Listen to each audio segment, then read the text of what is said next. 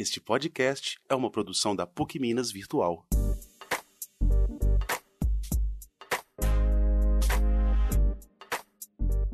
Olá, obrigada a você que nos ouve nesse episódio de hoje. A escolha pelo podcast é para permitir que vocês, ouvintes, possam acessar essa conversa em lugares e situações em que o livro não pode ser lido ou a tela do computador ou celular não é viável. São alguns minutos para você ouvir enquanto vai ou volta para o trabalho, fazendo atividades físicas. Nesses tempos de pandemia, também dá para ouvir fazendo atividades domésticas ou até tomando banho. Começamos nosso projeto gravando no estúdio, mas agora que estamos em isolamento social em virtude da pandemia, estamos gravando remotamente. Pedimos então a compreensão se o áudio não estiver muito bom e se apresentar algum ruído ou mesmo um latido de cachorro, um choro de criança ou a buzina do carro. Esse é um projeto de uma série de episódios em que conversamos com profissionais sobre atualidades relacionadas ao compliance e temas indispensáveis para a compreensão do nosso estudo. Buscamos aprender com as pessoas convidadas, como elas na prática têm trabalhado com as questões de compliance, quais são seus desafios, quais dicas podem nos dar. Se você quiser sugerir um tema, fazer uma pergunta ou tirar uma dúvida, Criei um e-mail só para isso. O endereço é flaviane.podcast.gmail.com. Me envie uma mensagem. E para você receber as notificações dos próximos episódios, assine o nosso podcast no Spotify ou em outro aplicativo de sua preferência. É muito simples. Clique na busca e digite o nome do nosso programa, Conversando sobre Compliance. Depois, basta acessar o nosso ícone e clicar em seguir. Estamos no nosso quinto episódio da nossa série e o tema de hoje é compliance e os desafios da implantação da Lei Geral de Proteção de Dados. Vou então apresentar o nosso time. Para me ajudar a conduzir essa conversa, recebemos hoje a professora Daniela Bernucci Paulino. A professora Daniela é a coordenadora geral dos programas de pós-graduação à distância da PUC Minas. Ela é doutora em Direito pela PUC Minas, mestre em Direito pela UFMG e professora de Direito Empresarial da PUC Minas.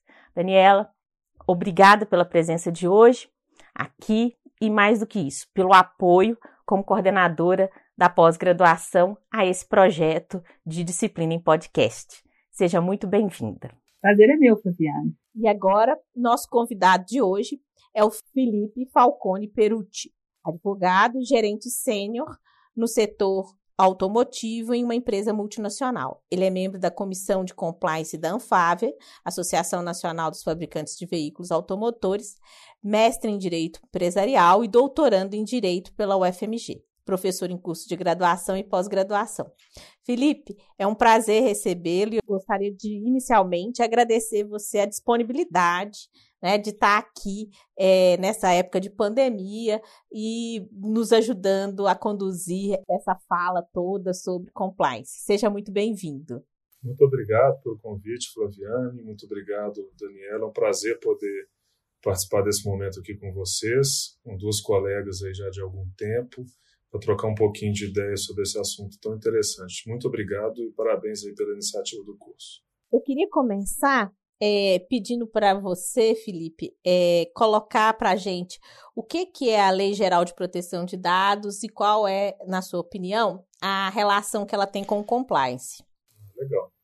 É, a Lei de Proteção Geral de Dados, a Lei Geral de Proteção de Dados, ela é uma, uma norma realmente muito importante para a gente no Brasil. Né? Poucas as normas a gente vê uma indicação nela mesma, no seu texto, que é uma lei de interesse nacional, como essa lei faz. E essa norma ela visa disciplinar o tratamento de dados pessoais, inclusive né, nos meios digitais, por pessoa natural ou por pessoa jurídica de direito público ou privado, com o objetivo de proteger os direitos fundamentais de liberdade, privacidade, desenvolvimento de personalidade pessoa natural, etc. Ou seja, essa norma ela vem para dar um tratamento e uma disciplina específica para os dados pessoais, principalmente no que diz respeito à coleta ao tratamento desses dados em si e também com um viés de, de proteção e de regulação das ofertas comerciais, como a gente vê hoje aí em todos os, os momentos da nossa interação com o mercado. Né? Então, essa lei ela é uma lei que realmente traz uma nova realidade para gente, a gente no Brasil, nos coloca num outro patamar em termos de, de proteção de dados e até mesmo de compliance. E eu vejo que essa lei ela tem uma profunda relação com a área de compliance. É, na nossa companhia, por exemplo, a área de compliance trabalha o tempo inteiro conosco, tanto desde a concepção do início do projeto, todas as fases de implantação, e vai ser a área responsável por toda a, a vamos dizer, toda a verificação e auditoria de cumprimento da lei. Né? Como a gente, quando a gente pensa em compliance, em conformidade, a gente precisa sempre se atentar para, esses, para essas diretrizes das, das normas que regem as, as nossas relações e os nossos mercados. Então, essa lei eu vejo com uma relação muito grande, muito importante, principalmente porque ela traz algumas questões bastante é, inovadoras em termos de tratamento de dados. Né? Ela tem uma grande preocupação com a forma com que esses dados vão ser tratados, coletados, guardados, traz também uma série de direitos dos seus usuários. Então, é, eu penso que a área de compliance ela precisa, de fato, conhecer e participar para e passo de todos os momentos da implantação de um, de um programa de lei geral de proteção de dados. Dani, e aí? É muito interessante né, a fala do professor Felipe e é, essa conexão que ele faz né, com a Lei Geral de Proteção de Dados e a, a área de compliance das empresas. Né? Eu tenho uma é, curiosidade de saber, é, Felipe, como é que tem sido o desafio é, de implantar essa Lei Geral de Proteção de Dados na, é, na sua atividade, nessa, né, em que você trabalha, nessa empresa é, automotiva, que ponto que é mais sensível para essa implantação, como é que foi feita a implantação, como é que está sendo feita a implantação é, das diretrizes da LGPD na, na, na, empresa que você coordena a implantação. Ah, legal. É tão importante a participação do compliance né, nesse nosso processo que o primeiro passo que a gente deu quando logo quando, quando a lei foi, foi aprovada, nós criamos um, um grupo interno específico com profissionais de algumas áreas de algumas áreas da, da companhia, mas liderado pelo nosso diretor jurídico, que é inclusive o, o responsável né, perante a lei, perante a autoridade. Nós criamos um grupo que se reúne semanalmente num comitê de data privacy. E o papel da, da, da área de compliance é, como eu disse, acompanhar todos os momentos pré-implantação e a área de compliance que vai ser responsável por verificar a conformidade dos nossos processos diante dos novos eh, parâmetros da lei. Então, o jurídico participou de todo o momento de preparação, fizemos, criamos esse grupo, fizemos um mapeamento de risco de todas as áreas da companhia, são muitas áreas com muitos processos diferentes. Então, depois que nós fizemos esse mapeamento de risco, nós contratamos eh, dois prestadores de serviços diferentes, uma empresa de auditoria, uma, uma Big Four grande, que já tinha trabalhado na implantação desses processos na Europa, onde fica a nossa matriz, e também contratamos um escritório de advocacia para ter um olhar mais crítico em relação aos aspectos legais estritamente, porque é, o mapeamento ele não se limita só a aspectos legais. Isso é uma coisa muito importante nessa lei. A gente tem os aspectos legais que são é, marcos realmente para a gente implantar novos processos, mas existem também os fluxos de procedimentos internos. Então, nós colocamos o profissional do direito, um profissional de auditoria, para, em primeiro lugar, fazer esse mapeamento. Então, depois desse mapeamento, nós identificamos é, o que a gente chamou de, de gaps. Quais são os pontos em que cada área precisaria, eventualmente, melhorar os seus processos para que a gente estivesse então, em conformidade com a lei. Esse momento do momento dos gaps, ele foi um momento de muito aprendizado para todos nós, porque mapear processos é uma coisa realmente que não é fácil. Então é nesse momento que a gente começa a fazer a análise realmente da, do nível de privacidade que aqueles dados têm, o nível de segurança que existe, qual que é a governança em relação a isso. E a partir então dessa avaliação, nós passamos para uma é, uma fase de devolutivas. Nós passamos a trabalhar com cada uma das áreas e é importante destacar que cada uma das pessoas que foi definida como foco do projeto recebeu um treinamento muito intenso, não só do escritório, como também da empresa de auditoria. Porque, é, para muitas pessoas, alguns conceitos básicos do direito já são é, um desafio quando não trabalham na área. E, além disso, entender como que aqueles processos podem, de fato, é, ser atingidos né, pela nova regulamentação também não foi fácil. Então, a gente criou esses pontos focais que participaram das, das devolutivas. Esses pontos focais fizeram cascateamento, treinamento para todas as pessoas de suas áreas. Então, num primeiro momento, nós já fizemos treinamento de todas as pessoas da companhia para entender o que de fato é a lei e como que ela afeta o dia a dia de cada um dos, dos nossos colegas de trabalho. Em seguida, essas devolutivas, nós fizemos uma nova revisão dos processos e passamos então para a construção de um plano de implementação. Esse plano de implementação já é um pouco mais técnico em relação a questões jurídicas, porque ele indica como que deve ser tratado cada um dos dados que as áreas já trabalham, em termos de mudanças de processos, em termos de necessidade de revisão de sistemas, de criação de novos sistemas, enfim. Felipe, qual é para você, na, no mapeamento que vocês fizeram, né, as áreas da companhia que estão mais sensíveis à lei de proteção de dados? É, você que tem uma área específica no, que é própria do setor de negócio ou, ou não? É, eu queria que você nos desse uma, uma, uma, um panorama mais específico desses desafios, claro. na especificidade que é trabalhar o dia a dia né, dessa lei.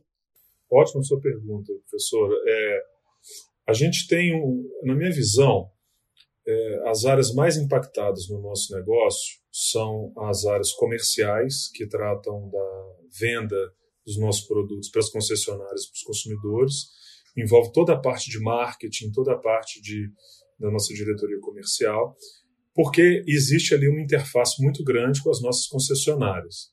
Então, o modelo de negócio é interessante para vocês entenderem o desafio. Na verdade, uma montadora não sei se os colegas conhecem os alunos, a montadora vende os carros basicamente para as concessionárias, no contrato de distribuição. E as concessionárias que vendem os carros para os clientes. Mas os dados pessoais dos clientes nós recebemos tanto de fonte própria, dos nossos sites, quando um cliente vai é, montar um carro tem interesse, aquilo gera um lead para a área comercial, que vai então atrás é, dos clientes, e também as próprias concessionárias. Então, ali fica, tá, a gente está vivendo um momento de, de, um grande desafio sobre as definições de quem é controlador do dado, quem é o, a pessoa que trata o dado, se de fato há um compartilhamento ou não. Então, existe uma discussão muito grande. Esse é um grande desafio que a gente tem enfrentado. Mas eu acho que o desafio, talvez maior, como toda empresa né, que trabalha com, com vendas, é de fato ter um sistema seguro e que possa garantir os direitos de privacidade dos consumidores em relação aos seus dados pessoais. Ou seja, é, nós vamos entrar numa nova realidade de tratamento desses dados. Né? Então, aquela história de uh, o consumidor não ter a menor ideia do que está acontecendo com o dado dele que está na nossa base, ou, ou, aquelas empresas que fazem um enriquecimento dos dados e, e vendem em, em grandes plataformas de comércio, isso está sendo muito revisto. Então, esse é um grande desafio do nosso setor. Acho que o maior nas áreas que nós analisamos é esse, junto também com a área de RH. A lei de proteção de dados ela já traz uma, um, algumas restrições que necessariamente mudam um pouco a forma com que as empresas vão lidar com os dados dos seus dos seus empregados, dos seus candidatos, principalmente, dos seus visitantes. Mas eu vejo que a interação com o consumidor hoje é o nosso maior desafio, especialmente porque a gente tem muitos projetos de inovação ligados a carro conectado, a uma hiperconectividade, que não vão nos levar a uma discussão grande sobre a privacidade, sobre em que momentos nós vamos ter o uso legítimo, em que momento a gente tem é, o consentimento. Então, esse é o grande desafio nosso hoje. Essa parte eu acho muito legal, Dani. Já pensou? A gente vai estar no carro conectado e aí a, toda, toda empresa que montou o carro vai saber que você saiu da sua casa, foi para a PUC, de onde da PUC para onde que você foi e ele, ela vai ter todos os dados. Vocês já imaginaram isso? Aí você fala assim, eu quero ir para o restaurante X é, e ele vai mandar, ele, ele vai procurar, né, no, no, no GPS que vai estar todo conectado e tudo isso vai estar guardado numa nuvem para a, a montadora, né? É, essa é uma discussão que eu tenho acompanhado ela na, na União Europeia, que incomoda imensamente os europeus. É, só que brasileiro não tem muito problema com isso. O brasileiro não, não tem tanto é, incômodo com a perda desse tipo de privacidade. Acho que agora, no momento que a gente está da pandemia, é a primeira vez que as pessoas se tocaram quando, as, quando começou a usar né, o controle do nosso equipamento de telefone para saber se a gente está mesmo cumprindo isolamento social ou não. O que, que vocês acham disso, né? É, hein, Daniela? O que, que você acha desse risco da privacidade das pessoas serem tão acionadas porque você comprou um carro e ganhou junto um, um robozinho para tomar tomar conta de você o tempo inteiro. Então, é, olha, eu pessoalmente, eu acho que essas questões têm que ser realmente discutidas, né? A gente fala sobre isso o tempo todo, mas as pessoas não têm noção da capacidade, das possibilidades que a tecnologia vão oferecer para justamente monitorar assim a nossa vida, nosso dia a dia. Eu ano passado eu assisti uma palestra de um holandês que é, é presidente do Instituto de Inovação é, que tem sede até na Holanda também, e ele falava uma coisa que ele que eu acho que, que eu concordei com ele, assim. De um lado tem todos esses riscos, de outro lado tem as extremas facilidades, que é entrar no carro e saber para onde você quer ir, né? Ele brincava assim, eu, tá ótimo de que a Amazon mandar entregar na minha casa toda sexta-feira, máquina de cervejas e alguma coisa que eu gosto de fazer, assim, de acordo com o meu gosto, ela já sabe que tá na hora, a minha geladeira já falou para ela que eu preciso de mais suprimentos, que eu preciso de um pacote de fraldas, daí vai, né? Eu, eu concordo, assim, que a gente vive hoje muito exposto, mas eu não vejo uma volta para o tempo em que a gente tinha essa privacidade. Eu acho que a gente tem que fazer é, justamente uma releitura e um tratamento de, de como essa informação pode ser utilizada, de como nós nos protegeremos disso. Mas a partir do momento que a gente tem uma conta de Instagram, Facebook, é, é, faz uma conexão com é, um e-mail, a gente sabe que está, né, de alguma forma exposto, mesmo ainda antes sem essa conectividade toda, meu celular me aponta que, que ele acha que eu quero ir para PUC todo dia, tá horário, ele acha que está na hora, tá na hora de você voltar para casa, ele manda uma mensagem, assim, dizendo, né? E aí por diante. Então eu acho, Flaviane, que é um mundo novo, nem tão novo assim, mas a gente tem visto mais isso e tem trabalhado mais isso, discutido mais isso. Mas eu vejo muitas vantagens também nessa conectividade, nessa, nessa ampliação das possibilidades, né?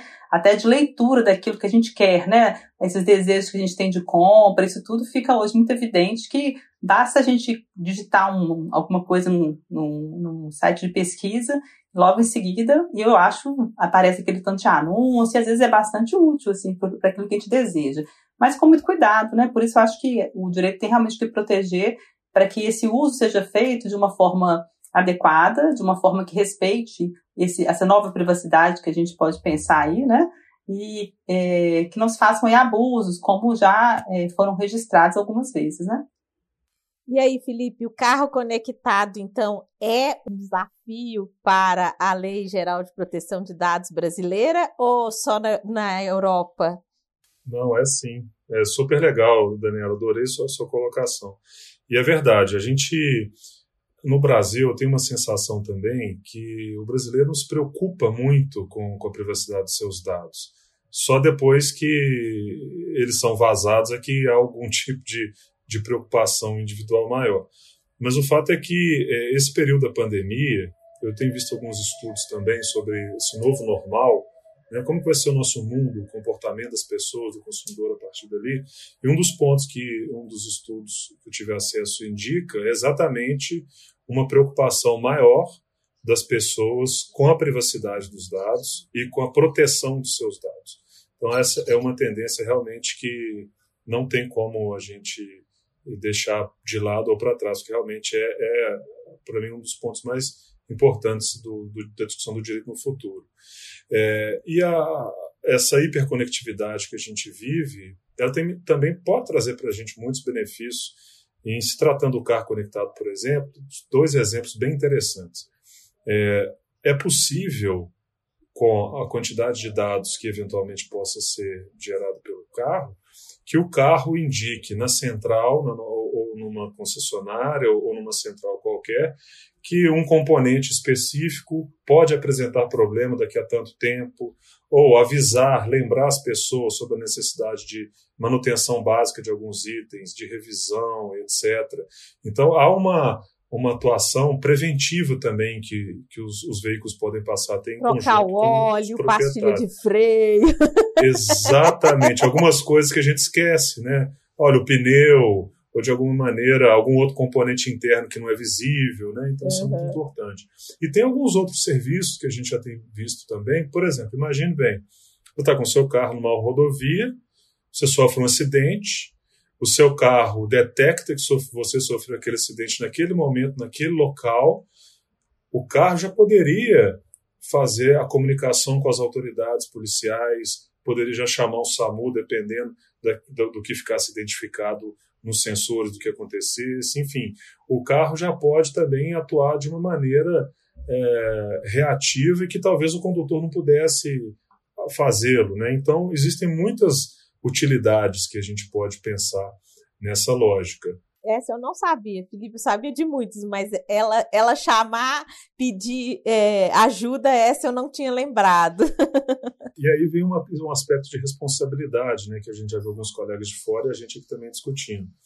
Se no momento em que o condutor sofre um acidente, contrata esse serviço e espera que o carro possa conectar a central de ajuda, como que fica no caso do, uma conexão ruim de telefone, de internet? Será que a montadora tem algum tipo de responsabilidade se esse serviço não conseguir ser entregue como ele esperava no momento de vulnerabilidade?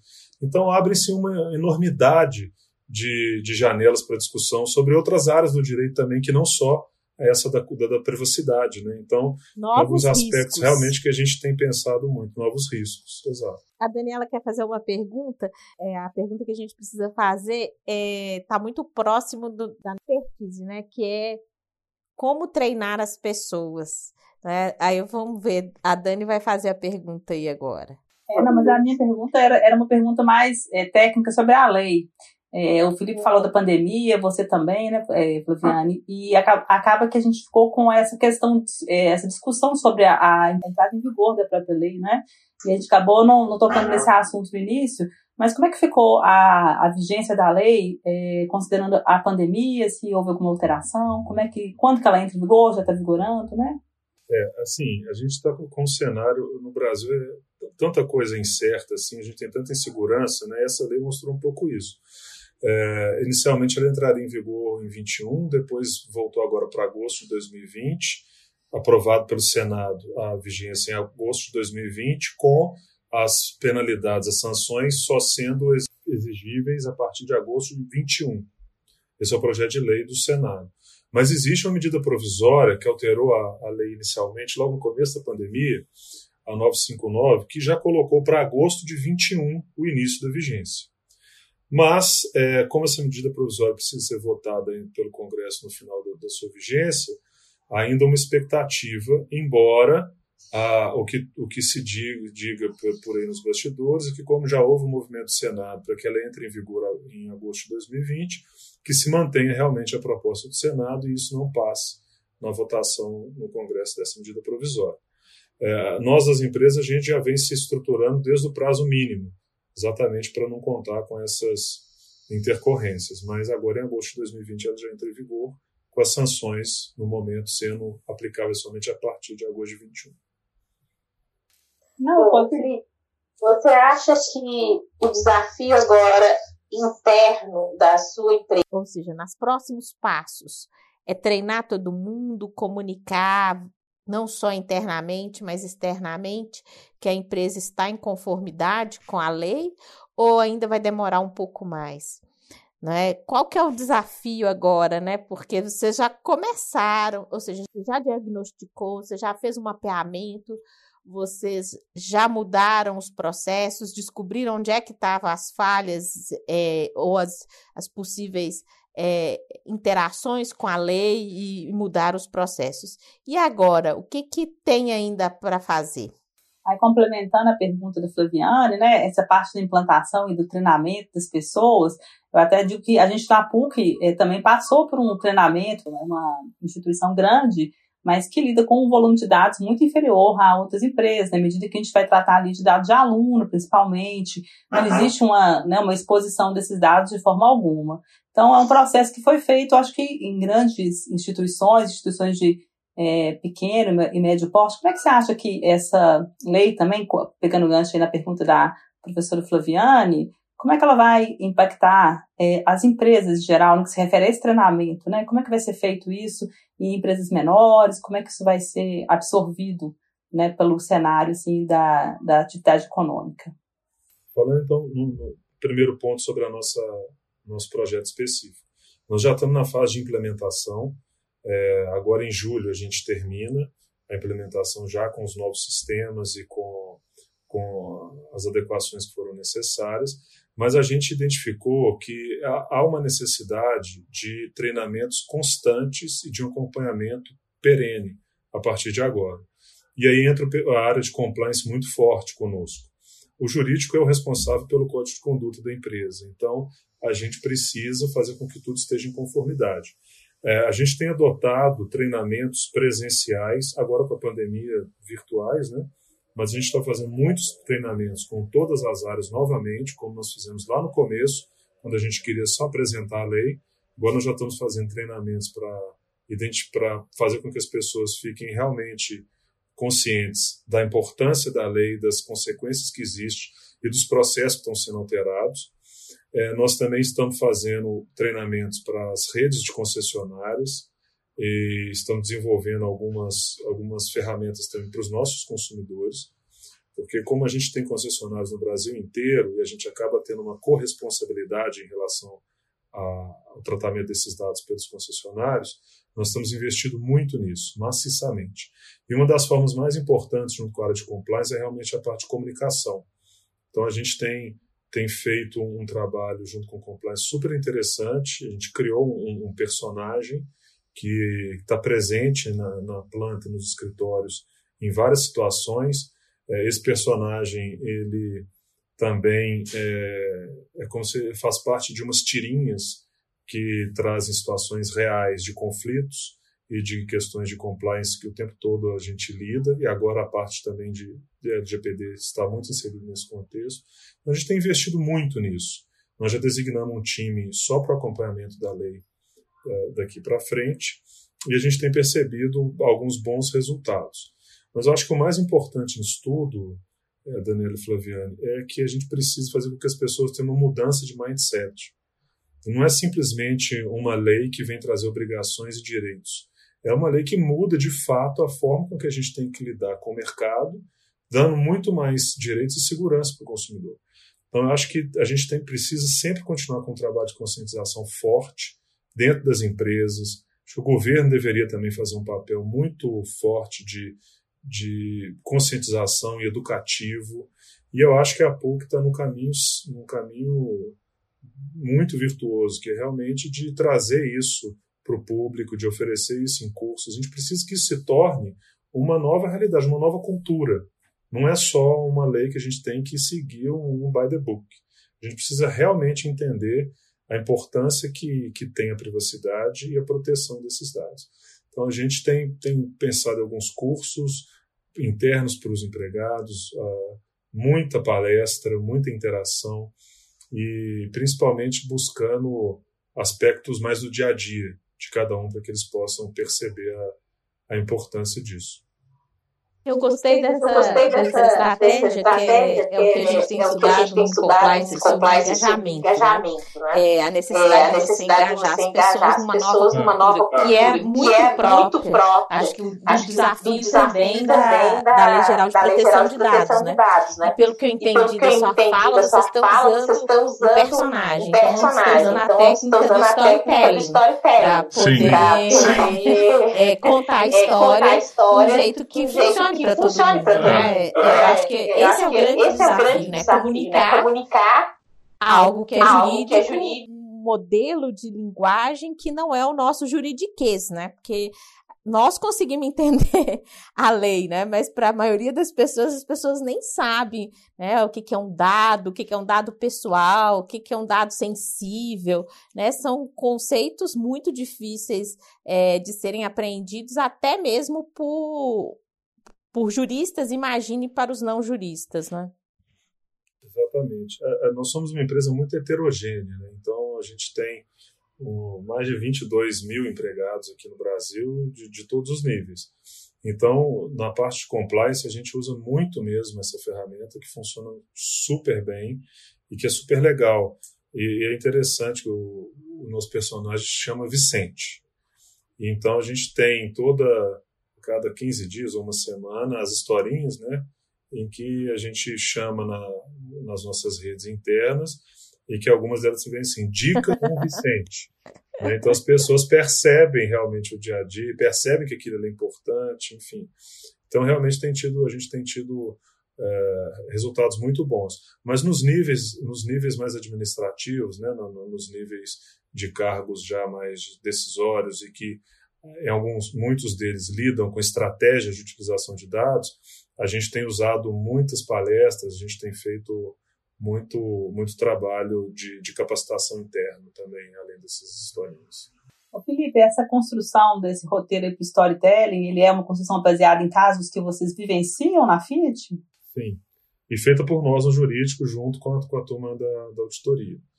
É, então, aí, falando em compliance efetivamente, né, a gente ainda não começou a, a série do Vicente com a LGPD. Mas então a gente trata de muitas questões de é, inclusão, de discriminação, de assédio, de todos os, pontos que, que estão relacionados ao nosso código de conduta e, a, e as políticas que a gente tem trabalhado, a gente usa muito isso mesmo. E é muito interessante, muito interessante. Eu acho interessante porque, na verdade, essa realidade né, de tratamento, coleta, armazenamento, até negociação de dados, ela já acontece há bastante tempo, há algum tempo já. É. E o direito ele vem sempre um pouco atrás assim, dessas realidades novas, assim, e agora acho que a regulamentação, o tratamento disso, de alguma forma ou de outra, se não põe apenas em evidência o tema e promove o debate, ela também ajuda um pouco para influenciar nessa mudança, né?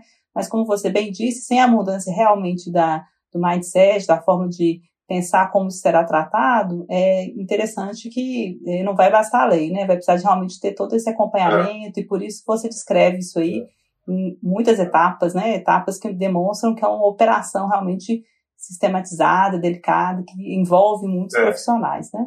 É, a gente teve uma opção por colocar o nosso diretor jurídico como DPO, né, o Data Privacy Officer, como responsável exatamente para que compliance faça o acompanhamento da, da, da nossa conformidade para não ter nenhum tipo de conflito de interesse, nenhum tipo de problema nesse ponto.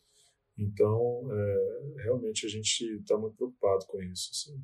Felipe, uma última coisa para a gente começar a nos encaminhar para o final da nossa conversa. O que, que pesa mais para as grandes empresas? O medo da multa, ser pego por uma não conformidade, ou, a, ou é um olhar mais positivo, no sentido você está dizendo, é, de estar avançado, de estar um passo adiante, é, de uma proatividade para fazer um esforço maior de conformidade.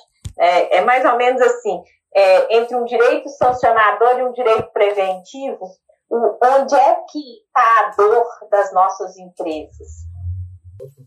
Eu acho que está muito ligado à cultura da empresa né, e aos valores que cada uma das empresas carrega consigo.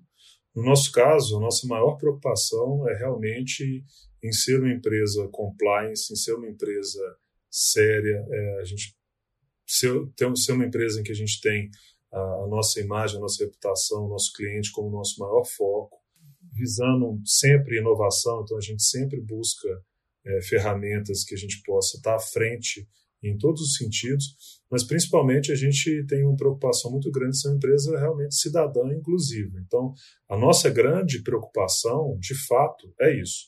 E tem um aspecto muito importante, Flaviano, que eu esqueci de falar, que retrata um pouco disso. Aquele comitê que eu disse que a gente criou e estruturou como um primeiro passo da nossa, do nosso planejamento, ele não inclui o nosso diretor financeiro, o nosso CFO. O dono do cofre não participa dessas decisões para evitar qualquer tipo de conflito de interesse em relação ao que é ser compliance e o que é custo. É claro que a gente trabalha de um modo muito austero, porque o nosso mercado é muito competitivo, né? Nesse período de pandemia, então a gente precisa realmente aumentar a competitividade. Mas a nossa maior preocupação é realmente estar compliance. Claro que entra aí para o jurídico e para a auditoria é, se certificar de que a gente não vai estar exposto a essas, esses prejuízos financeiros. Né? Mas a nossa, nossa grande preocupação é, é realmente estar compliance, mas sempre à frente dos nossos concorrentes em processos, em métodos, em tudo. Ah, isso é muito legal, porque tudo que a gente lê na mídia é das grandes empresas estarem muito preocupadas, quererem adiar, adiar, não é a solução, né, a implantação da lei. É, então, eu acho que isso também mostra que tem uma parte do, do mercado que está preocupado com isso, né? E que quer resolver isso de uma vez, né?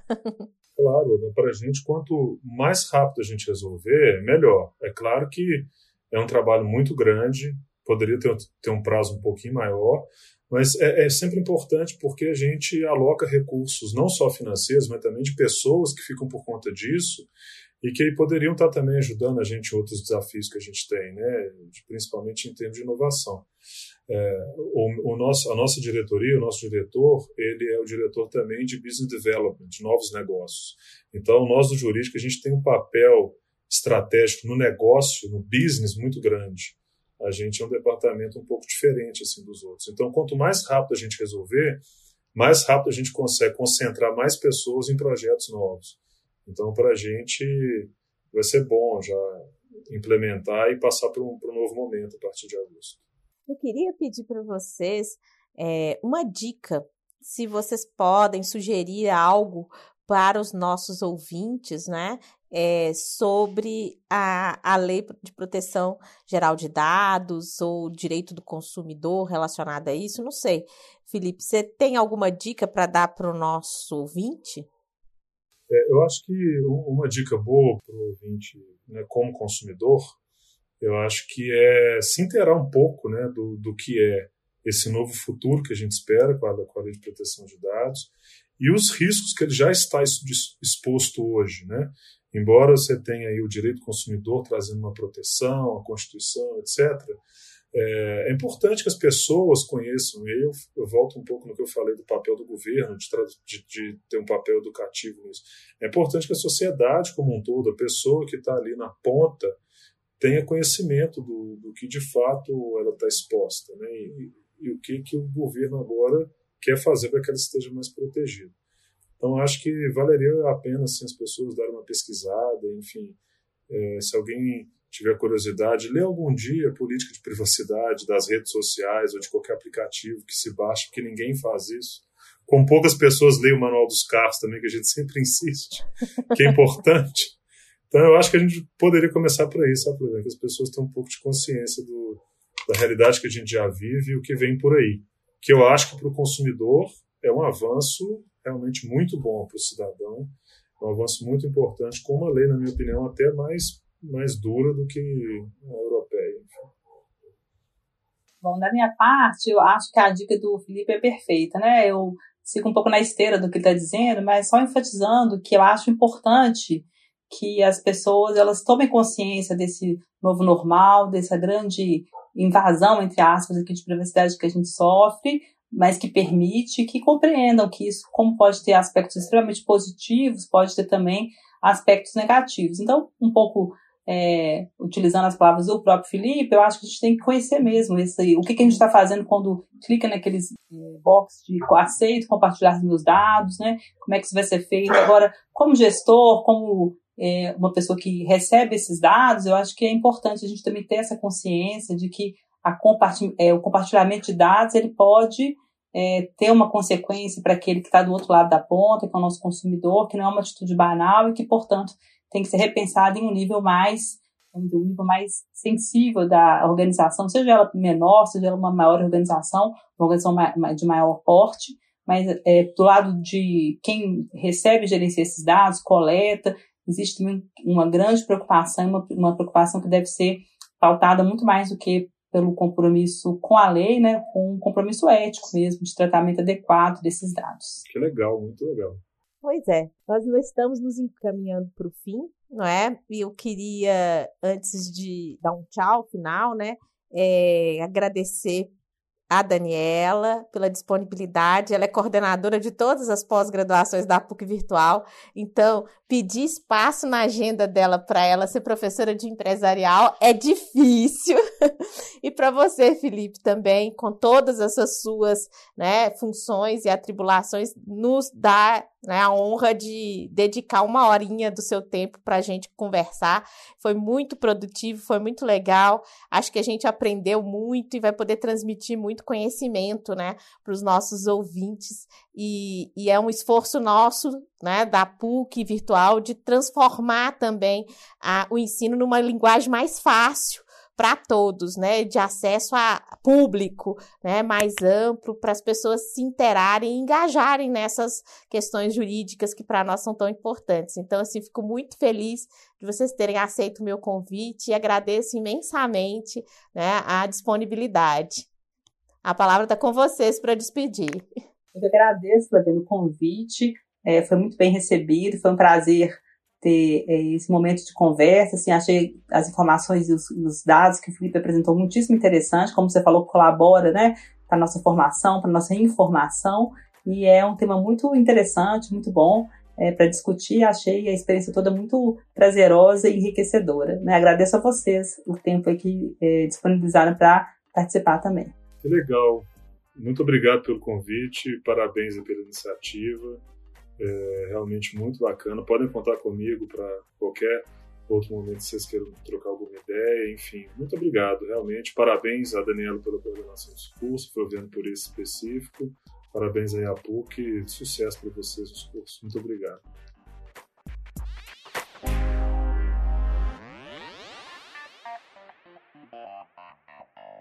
Este podcast é uma produção da PUC Minas Virtual.